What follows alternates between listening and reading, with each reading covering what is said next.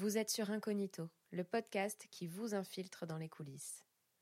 Euh, c'est une histoire qui est arrivée euh, dans la première, euh, on va dire dans mes premières années de, de, tournée. on est à Genève, on est en tournée avec Diams, on est à l'Arena, donc l'équivalent d'un zénith à Genève. Et moi, je suis sur le bord de scène et de là où je suis, ça me permet d'observer le public et je vois que au premier niveau de gradin, il y a une jeune fille qui doit être adolescente, qui doit avoir la douzaine et qui est surexcitée, qui danse, mais d'une manière un peu folle, un peu comme, euh, comme Monica dans Friends. Elle gesticule, elle a les, mains en l'air.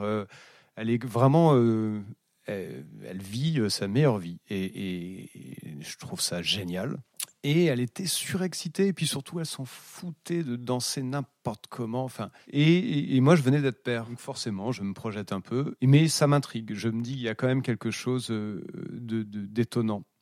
Donc à la fin du concert, je me dirige vers, vers l'endroit où elle dansait pour euh, juste pour comprendre, pour, pour me dire mais, mais c'est qui cette, euh, cette petite euh, nana complètement fofolle qui, qui a dansé d'une manière tellement libre tellement heureuse et joyeuse. ouais,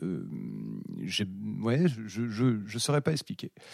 Et là, il y a son papa, et donc je me présente. Du coup, je lui dis à quel point j'ai trouvé ça formidable. Et, et ça fait partie des microscopiques euh, privilèges euh, qu'on peut avoir quand on est dans une équipe chouette et qu'on s'entend bien avec tout le monde.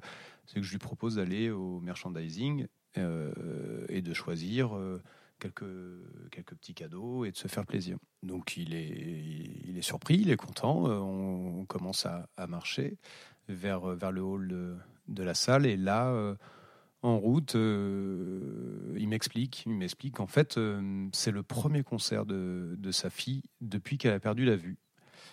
Et euh, que c'est la première fois qu'elle qu'elle renoue avec, avec ses plaisirs, on va dire, d'avant. Parce qu'elle avait eu un accident, non? T'as pas su pourquoi elle avait Non, c'était plutôt une maladie et qui fait que, que, que voilà qu'elle perdait la vue jusqu'au point de, ne plus voir voilà d'être d'être aveugle.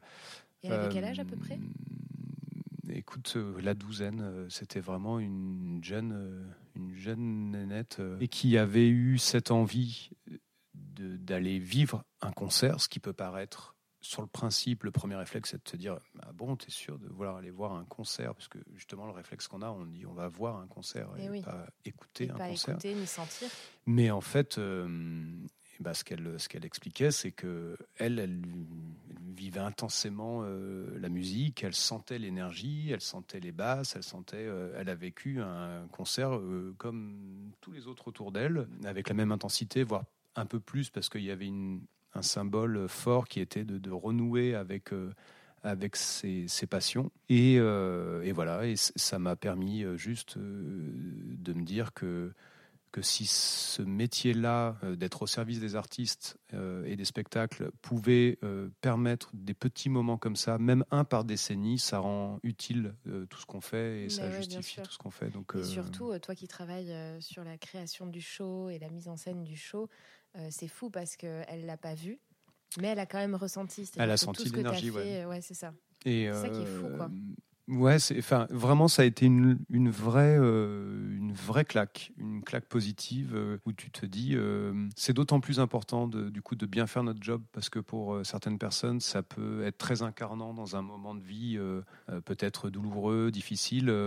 Euh, ça peut être un, vrai vecteur de bonheur. Du temps, en fait, euh, finalement. Euh. Exactement, et puis qui te booste. Et donc, donc on se doit